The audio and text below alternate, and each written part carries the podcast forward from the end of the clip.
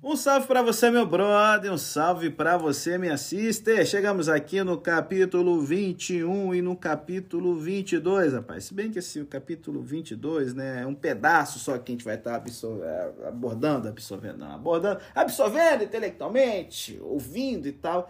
Mas chegamos aqui em dois vacilões extremos: o rei Jorão, o Chorão e o rei Acasias ou Carniça. Então, é claro que não é isso que a Bíblia chama eles, mas assim, cara, como não ficar chateado vendo esses dois vacilões substituindo o bondoso e topíssimo rei Josafá?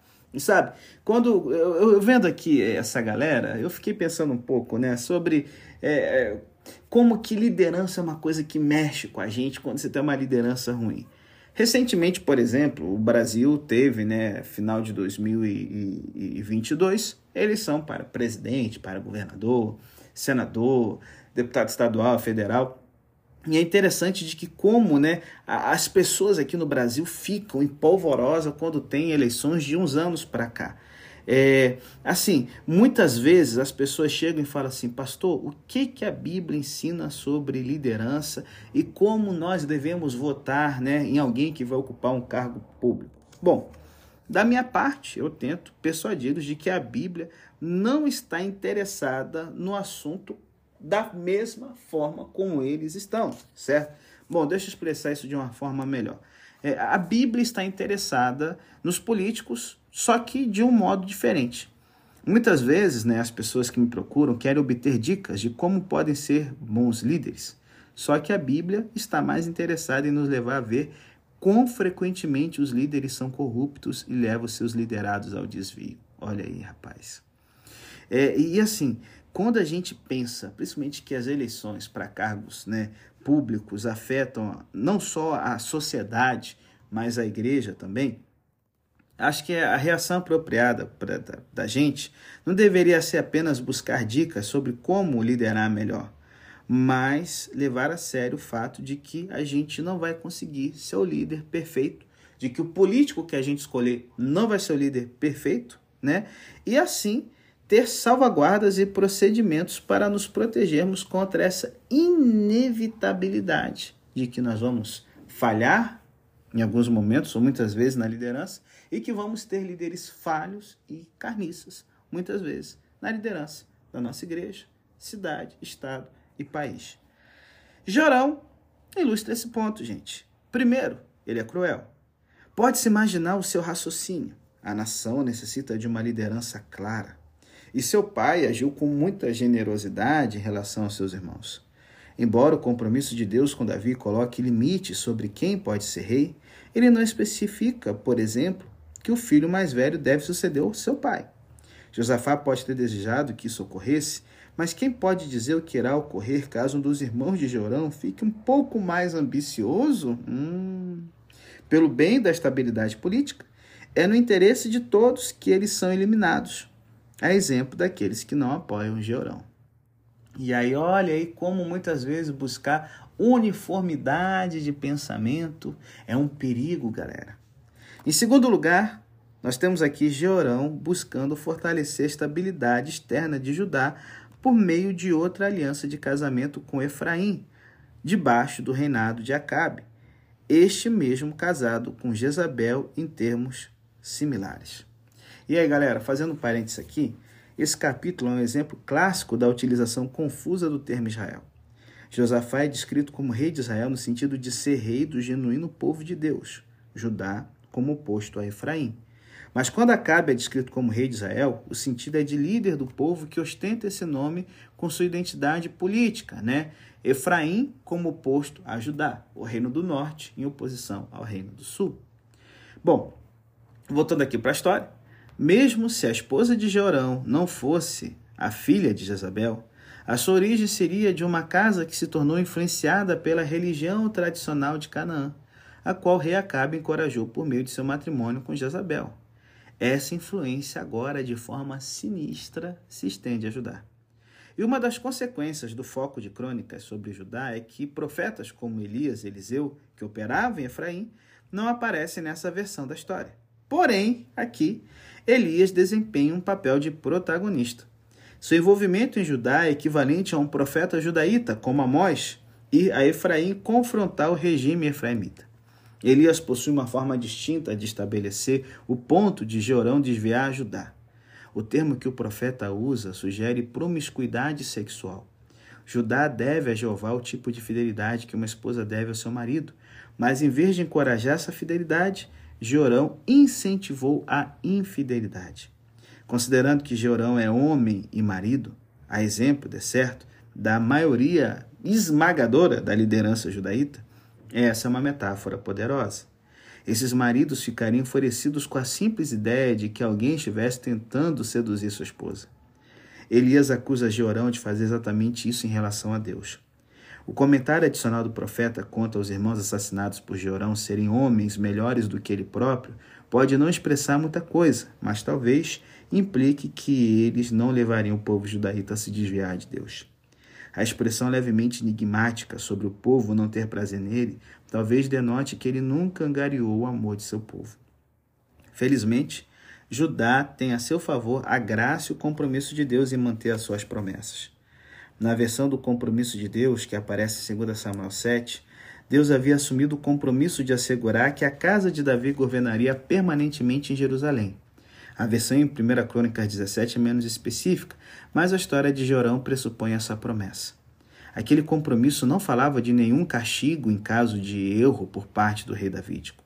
Repetindo, o compromisso se referia diretamente ao próprio filho de Davi, mas seria racional assumir que essa possibilidade se aplicava também aos seus sucessores ao longo do compromisso. Desse modo, a despeito de uma libertação, Jorão experimenta rebeliões contínuas da parte de Edom, experiência essa que contrasta com a de seu pai. Revolta também por parte da cidade de Líbina, tecnicamente parte de Judá, mas situada na fronteira com a Filístia e aparentemente na prática uma cidade filisteia. E tem um outro detalhe, gente: Líbina era uma das cidades dos levitas. Então, provavelmente aqui você tem uma é, é, revolta religiosa com apoio filisteu. Olha que loucura e ataques dos filisteus e dos árabes no extremo sul. E aí o próprio Jorão perde a sua vida de forma desagradável e vergonhosa, fazendo-nos lembrar de que os maus nem sempre né, encontram né, um fim, né, não, nem sempre recebe o que merece, mas muitas vezes Deus permite com que a pessoa que fez o mal colha o mal em sua própria vida. É, é, essa, essa morte do rei Jorão aqui, de, de evacuar o seu próprio, próprio intestino, pode aqui nos revelar de que ele sofreu algum tipo de câncer intestinal, fazendo com que o seu sofrimento fosse tenebroso, né? afinal de contas, na época, câncer não tinha cura, não tinha radioterapia nem nada, mostrando que, cara, um cara que fez, né, fez muita, né, que sai do intestino, teve um fim equivalente, rapaz. Então, galera, fique esperto. Fique esperto. Fazer o bem, estar ligado com Deus, é a garantia não de um the end, um final feliz. Deus promete mais do que isso. É a garantia da eternidade. Toque o louco como Jorão e se prepare para ser um chorão. Fica a dica.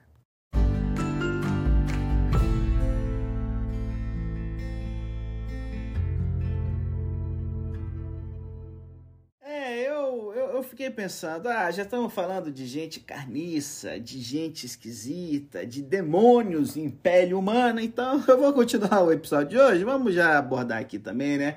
Acasias, esse inútil que vira apenas um apêndice na história, e a Thalia, a tenebrosa reina de Judá a tenebrosa rainha de Judá que toca o louco e quase apaga a lâmpada de Davi, rapaz. Mas antes da gente entrar aqui no assunto, eu, eu queria falar aqui momentos, né? É, é, cara, de, de, de, momentos aleatórios, de conhecimento aleatório, mas que vai ilustrar aqui alguma coisa do que a gente vai estar abordando aqui nesse bloco do nosso podcast. É, é, efemérides, efemérides. E uma delas é que aqui, né? Não sei se você sabe, a igreja anglicana, que é a igreja da Inglaterra, no mês de novembro, estabelece o compromisso de ofertas para o ano seguinte. E na Grã-Bretanha, é, se chama esse empenho de aliança. É, e aí, gente, imagina, né? Eu não sei, assim, eu fiquei pensando se tivesse um, um, um mês de novembro na Igreja Adventista, né? O, o Dia da Aliança, né? E, assim, na Igreja Anglicana, algumas coisas bem interessantes são tomadas, né? São decididas durante esse mês, né? Por exemplo, além de haver além de se envolver ofertas, a ocasião propicia uma revisão abrangente da vida e do envolvimento de cada um na igreja, o que pode ser algo realmente caro. Né? É como se fosse uma, uma união de né, decisões de, de ano novo com né, é, planejamento financeiro de uma igreja. Por exemplo, é, é, normal que os homens anglicanos que são devotos né, se comprometam a estudar a Bíblia na segunda-feira à noite, quando é o dia de tradicionalmente estar se assistindo um evento esportivo na Inglaterra. Em, em termos financeiros, essa decisão não é cara, mas se a pessoa é fã e torcedora do Manchester City, né, é uma decisão assim bem onerosa. É, por exemplo, às vezes alguém que vai se casar, a pessoa resolve fazer algum né, compromisso de olha, durante esse novo ano, até novembro do ano que vem, é, eu vou estar tá, né, separando o tempo para junto com o meu cônjuge buscar a presença de Deus e tal. Bom, enfim, Talvez você não seja anglicano, mas tem uma coisa que acontece no Brasil que dá para você imaginar o que, que eles estão fazendo. Quando a gente se casa, né, a gente faz os votos, compromissos que tornam a aliança de casamento ainda mais valiosos. E assim, essencial para a ideia de aliança é que uma das partes não pode ser levada a um tribunal por falhar em manter uma aliança, do mesmo modo que ocorre quando um contrato é rompido. Prometeu, a gente se empenha em cumprir o que a gente promete. E reconhecidamente, essa distinção é mais clara em outras línguas do que no hebraico, que usa a mesma palavra para aliança, contrato e tratado comercial. A utilização da palavra aliança implica que a espécie de compromisso no qual nos colocamos por inteiro, ela vai ser levada a sério. E quando eu descumpro uma aliança, eu não estou meramente sendo infiel a alguém, mas decepciono a mim mesmo. A maioria das alianças da Bíblia, gente, envolve Deus e sua iniciativa. Na narrativa aqui de 2 Crônicas 22 e 23, Joiada, o sumo sacerdote, toma iniciativa em conexão com três alianças. As primeiras duas envolvem certa dose de coragem.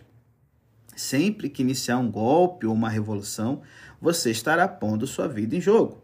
O desenrolar da história deixa claro que Joiada pode contar com algum apoio, mas também que o resultado não é uma barbada. A comunidade está dividida aos que apoiam a linhagem assumida por Jorão, Acasias e Atalia, isto é, pessoas que apoiam a ideia de haver um templo para Baal em Jerusalém, do mesmo modo que um templo de Jeová, enquanto há outros que não se importam em matar a família real para assegurar a estabilidade e a ordem das coisas na cidade e no país. Por fim, aos que sofrem com a infidelidade da comunidade. Mas quanto eles são? Pode Joiada ter certeza de que há suficiente número de pessoas que sofrem para o seu plano dar certo? O relato sugere que ele fez a lição de casa e está certo de que há apoio suficiente.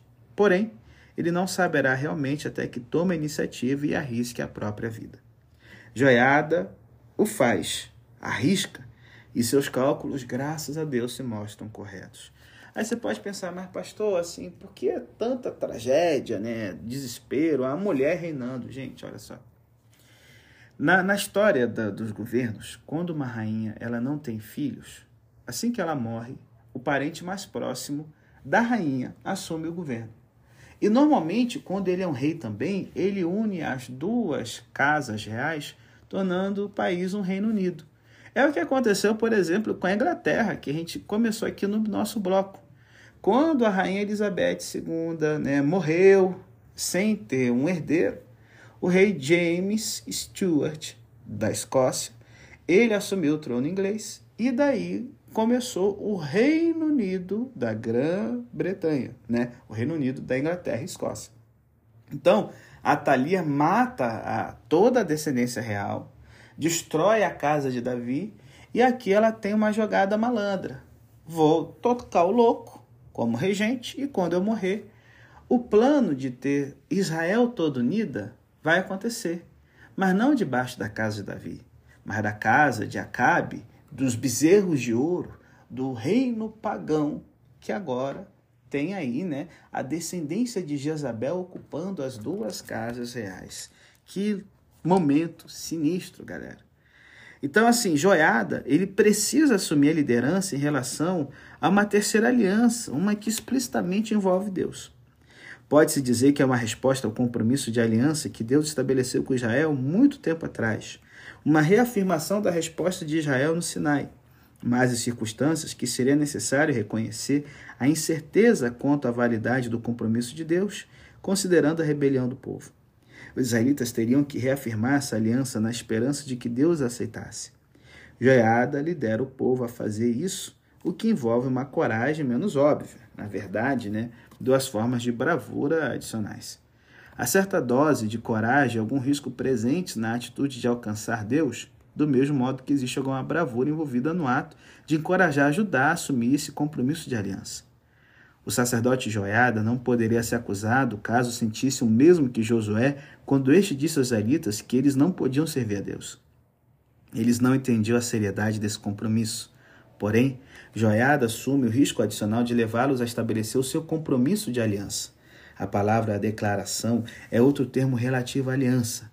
A declaração será um documento que declara os termos da aliança entre Deus, o rei e o povo, o qual deixará patente, por exemplo, as práticas religiosas e políticas com as quais o rei estará comprometido. Essas políticas envolverão o compromisso com Jeová e o governo à luz do ensino de Moisés e dos procedimentos de Davi para o templo, não a política seguida pelos predecessores de Joás, Atalia e Jorão, que estão tornando Judá apenas uma extensão da casa de Acabe. Claro que serão necessários alguns anos para que esse rei de apenas sete anos de idade esteja realmente em posição de implementar uma política de governo, seja ela qual for. Joiada não teria necessidade de mostrar sua diversificada bravura a não ser pelos atos de uma mulher, do mesmo modo que não teria oportunidade de fazê-la a não ser pela iniciativa de outra mulher. A Thalia é uma daquelas rainhas mãe dotadas de grande poder político e ela aproveita a sua posição para introduzir as práticas religiosas com as quais está comprometida. Ironicamente, a chave para a frustração de seus esforços é o compromisso de outra mulher, na verdade, de duas outras mulheres. Além de ser esposa de Joiada, Josabeate é aparentemente a filha de Georão, não com Atalia, mas com uma de suas demais esposas. Não seria surpresa caso houvesse tensão entre a rainha-mãe e a princesa, e tantos fatores familiares quanto os religiosos teriam influenciado na disposição de Jeozabeate de resgatar o seu sobrinho do extermínio promovido por Atalia. Ela também estaria arriscando a sua vida a fazer isso, do mesmo modo que a ama que cuidou dele. E aí, duas mulheres desconhecidas, obscuras, ali vivendo a sua maternidade, né? nem a maternidade, gente, vivendo os laços do parentesco tia-sobrinho e ama, elas frustram então a rainha vermelha Atalia que como na Alice do País das Maravilhas, por mais que corte cabeças e toque o louco, no final se vê superada e derrotada. E aí, gente, a mão de Deus continua guiando a história. A lâmpada de Davi quase se apaga porque o bom rei Josafá garoteia rudemente. Mas a despeito da maldade de homens e mulheres, Deus permanece fiel ao compromisso que ele tomou com Davi e seu povo. A gente não tem o mesmo compromisso como a igreja anglicana, mas eu queria desafiar você. Deus é fiel sempre, galera. Vamos nos esforçar para a gente pelo menos ser fiel naquilo que a gente promete a Ele. É assim como no casamento. A gente não consegue amar perfeitamente do jeito que a gente promete, mas a gente permanece junto. Que a gente nunca venha desistir da nossa aliança com Deus porque ele nunca desiste da gente.